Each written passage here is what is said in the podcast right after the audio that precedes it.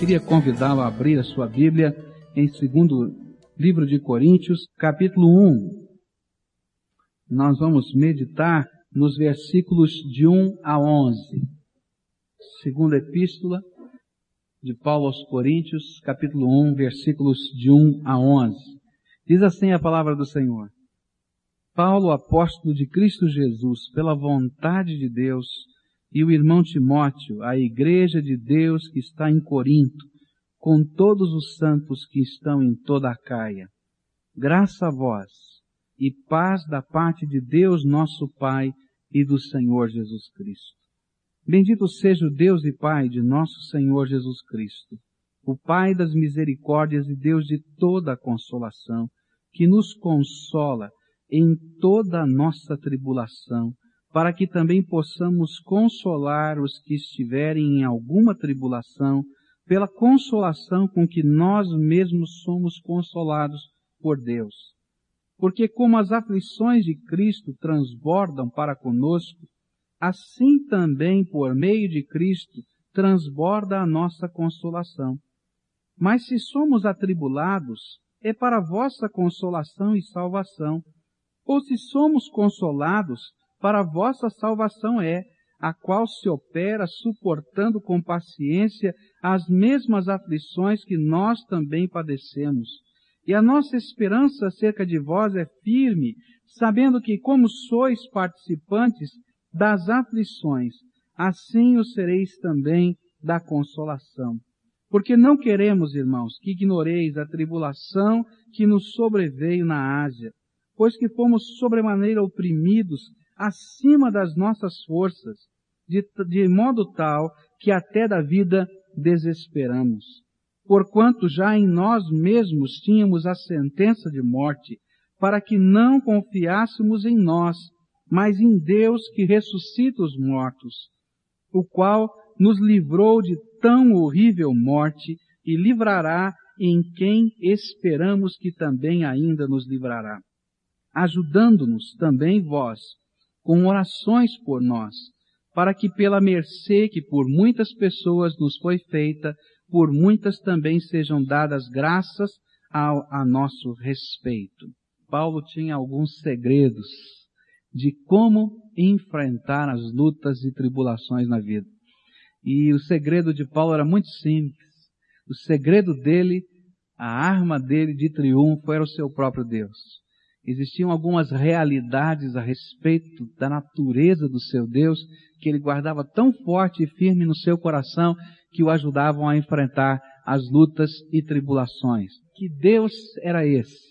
Era o Deus, o único Deus que existe, magnífico, maravilhoso, o Deus que é o Pai de nosso Senhor Jesus Cristo, que nos amou a ponto de criar um plano para a nossa salvação, e preparar assim o caminho, esse, esse abertura para entrarmos ao trono da graça através de Jesus.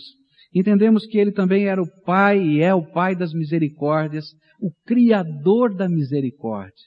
A palavra Pai da misericórdia quer dizer isso, Criador da misericórdia, e que ele poderia ouvir o nosso clamor por misericórdia.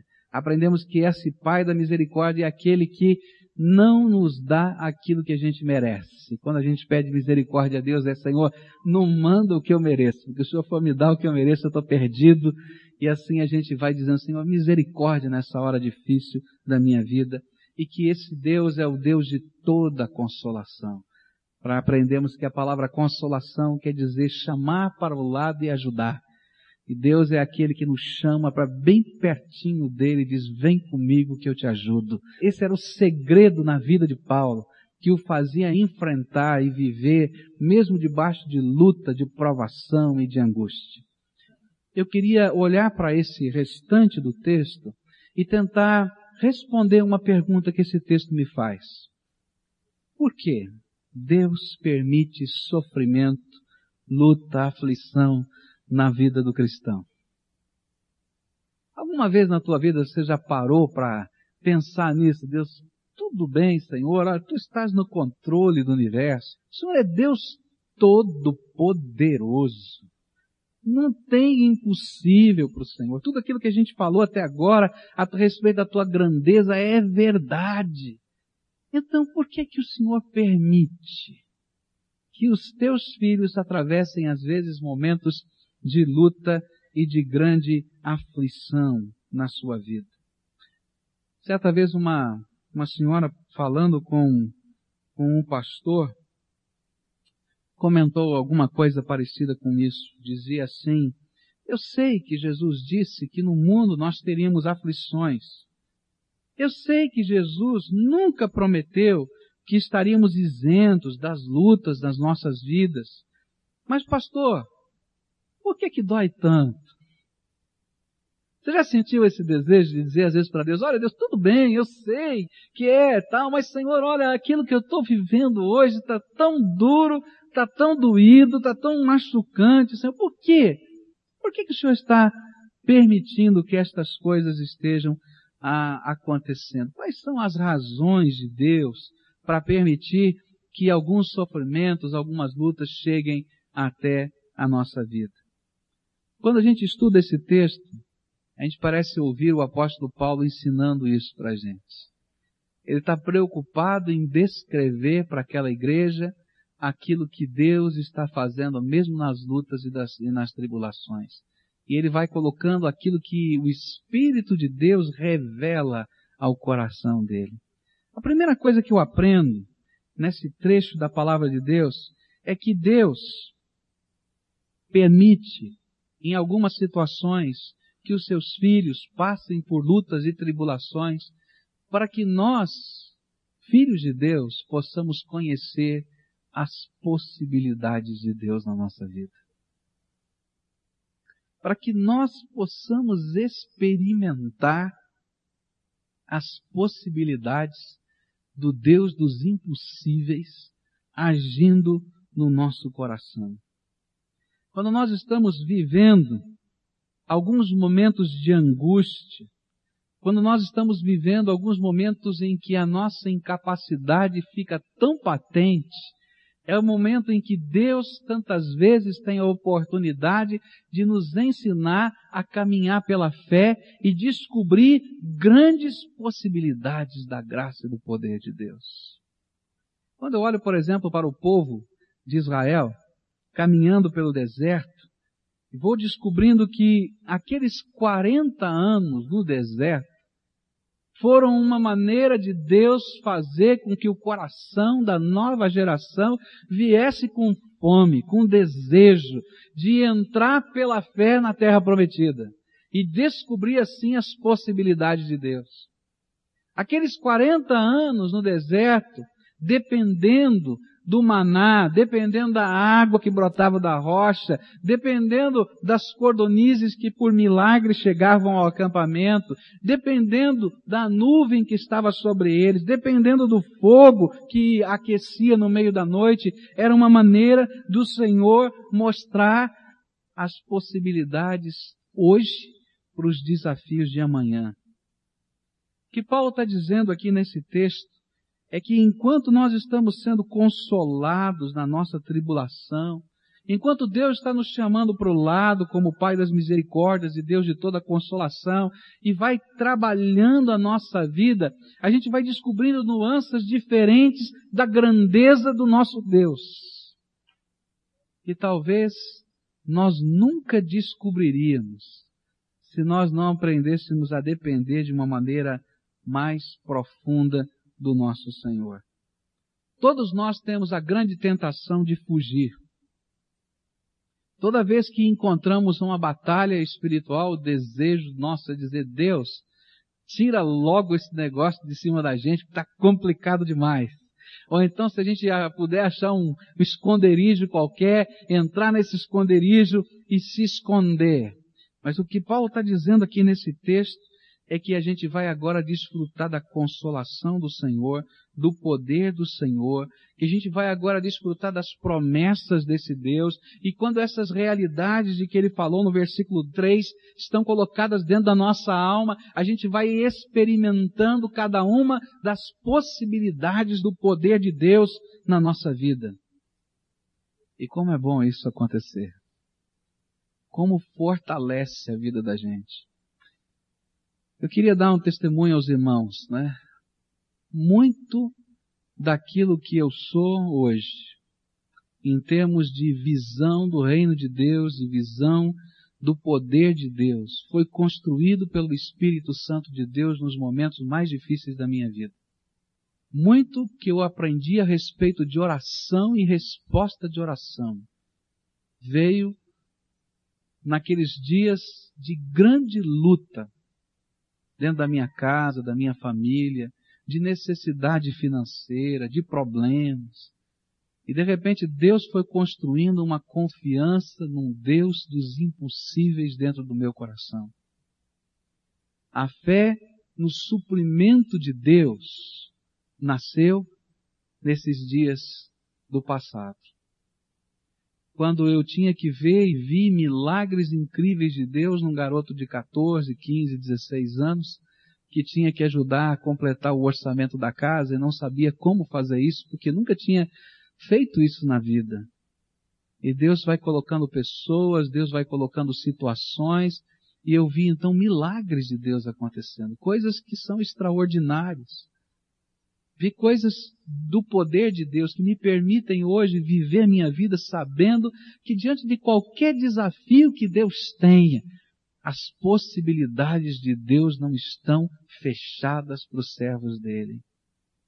Algumas das experiências mais marcantes da minha vida de consolação, de sentir Deus chamar para o lado e a gente sentir a presença de Deus mesmo, a gente não ter palavras para descrever, mas sentir a presença do Senhor de maneira marcante, aconteceram nesses tempos.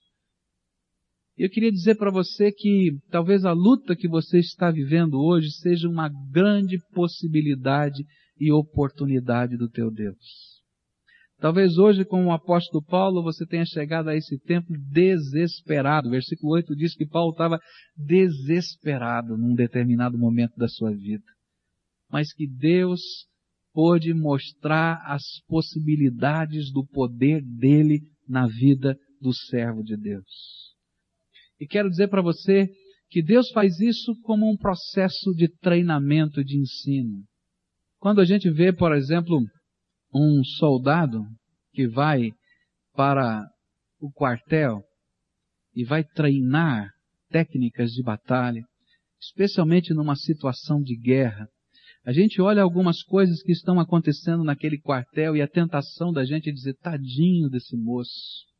Não é verdade? Puxa, podia poupar um pouquinho, né?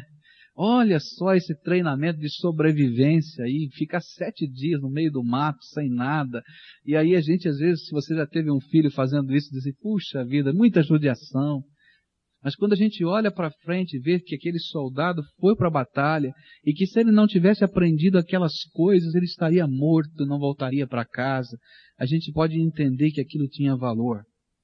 Algumas situações da nossa vida, quando a gente está passando por um treinamento, a gente vai e trabalha e trabalha, e você vai, quem sabe o seu filho está lá fazendo o cursinho e tem que estudar de madrugada e tem que se preparar para o vestibular e aquela provação do vestibular. Mas quando ele é aprovado, não é? a gente fica tão feliz porque valeu a pena todo aquele esforço e treinamento. Algumas situações na nossa vida, em que a gente vai descobrindo possibilidades novas. Deus está trabalhando da mesma maneira no nosso coração. Em cada situação difícil que você está atravessando, existe um Deus soberano que está no controle. E a Bíblia diz que não vai existir nenhuma situação que seja além da capacitação que Ele mesmo vai nos dar. E que quando nós estamos maleáveis, dizendo, Senhor, eu creio na tua soberania. Eu creio na tua soberania. Eu creio na tua majestade. A gente vai descobrindo as possibilidades da grandeza do nosso Deus. Eu estou dizendo isso porque hoje em dia existe uma pressão muito grande, muitos crentes evangélicos estão morrendo de medo do diabo e achando que tudo o que acontece de ruim né, que seja prova, que seja luta, veio do diabo. E que se a gente não tiver cobertura, se não tiver isso, não vou nem pregar o evangelho, porque senão o diabo vai me atacar muito. Já ouvi um crente uma vez dizer, não, pastor, olha, eu não estou nem entrando muito sério na pregação do evangelho, porque senão o diabo vai me atacar demais, eu não estou preparado para esses ataques, não. Eu quero dizer para você que é uma grande artimanha do diabo. Eu quero dizer que existe um Deus soberano, que eu creio num Deus que é Senhor do céu, da terra, do mar, eu creio que Jesus Cristo é aquele que já venceu todo principado e potestade. A palavra de Deus me diz lá em Colossenses que quando ele ressuscitou dentre os mortos, ele triunfou e fez um desfile, fez um cortejo, mostrando que ele agora era Senhor de todas as coisas. Eu quero dizer para você que o Senhor da luta que você está vivendo é Deus. Que se Ele permite, Ele tem um propósito e que eu tenho que estar na presença dele para buscar as possibilidades da grandeza dele na minha vida. Quer enfrentar essa batalha? Olha para a possibilidade de Deus, olha para quem é o teu Deus. Olha para isso. E é na força do teu Senhor que você vai enfrentar as batalhas da vida. Deus não vai permitir que uma lágrima caia do olho do seu filho que não seja necessária. Tem projeto de Deus aí. Pode chegar na presença dele. Pode chegar diante da grandeza dele. Pode aprender coisas extraordinárias do sustento dele. Pode aprender, sim, porque esse Deus é aquele que detém todo o poder no céu, na terra, na tua vida, no teu coração e em todas as coisas. Segunda razão por que Deus permite que os seus filhos enfrentem lutas e aflições.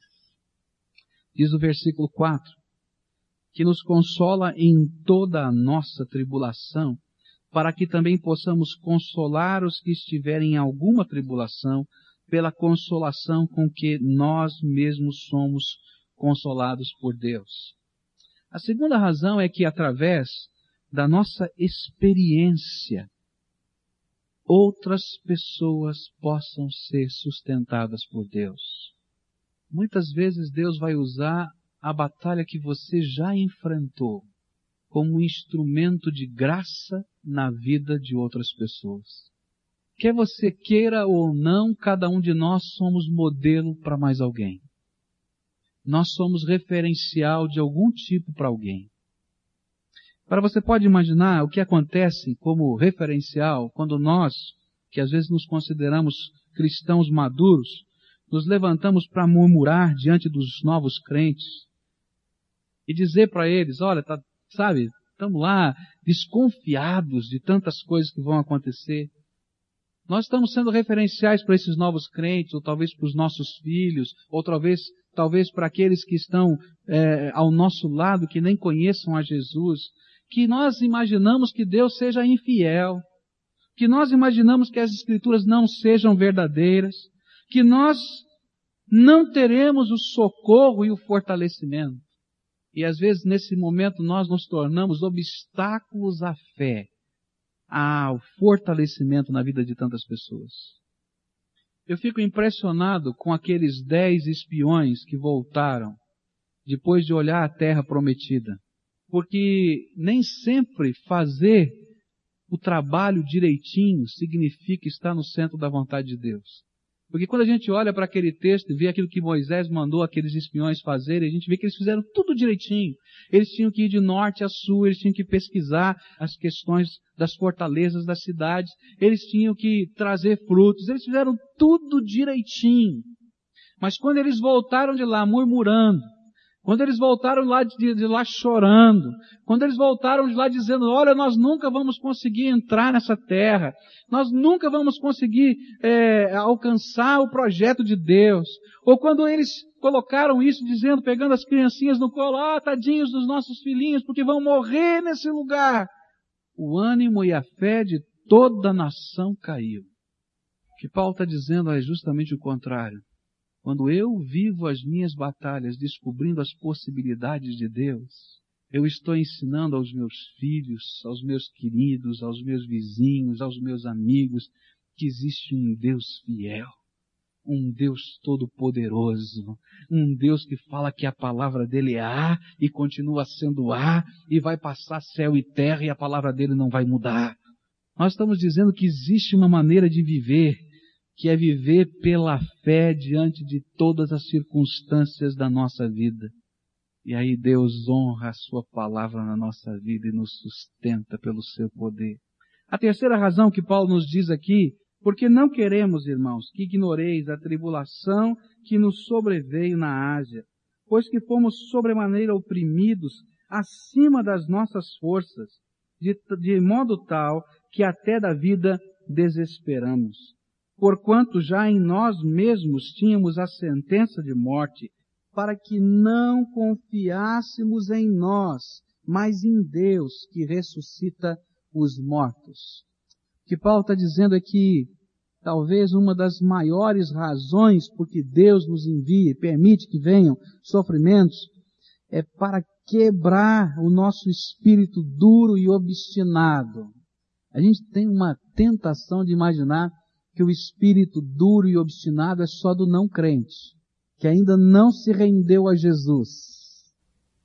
O que a palavra de Deus está tentando nos ensinar é que Muitas vezes, nós, crentes, servos de Deus, nos tornamos duros em aprender a depender do Senhor.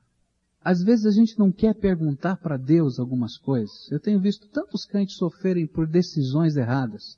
Entram num negócio errado. Entram numa coisa que não funciona.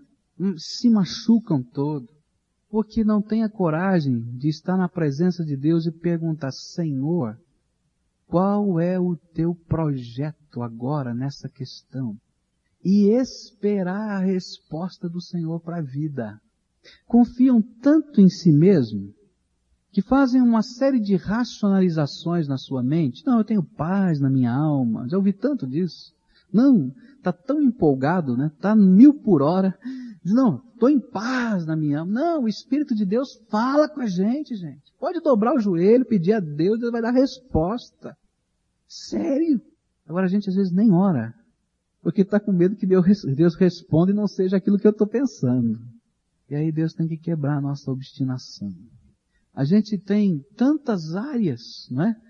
de possibilidades, a gente confia tanto na capacidade da gente, na inteligência da gente, na experiência da gente, na, na, nas, nos relacionamentos que a gente tem, no jeito que a gente sempre fez e deu certo, que não descobre que isso é obstinação humana.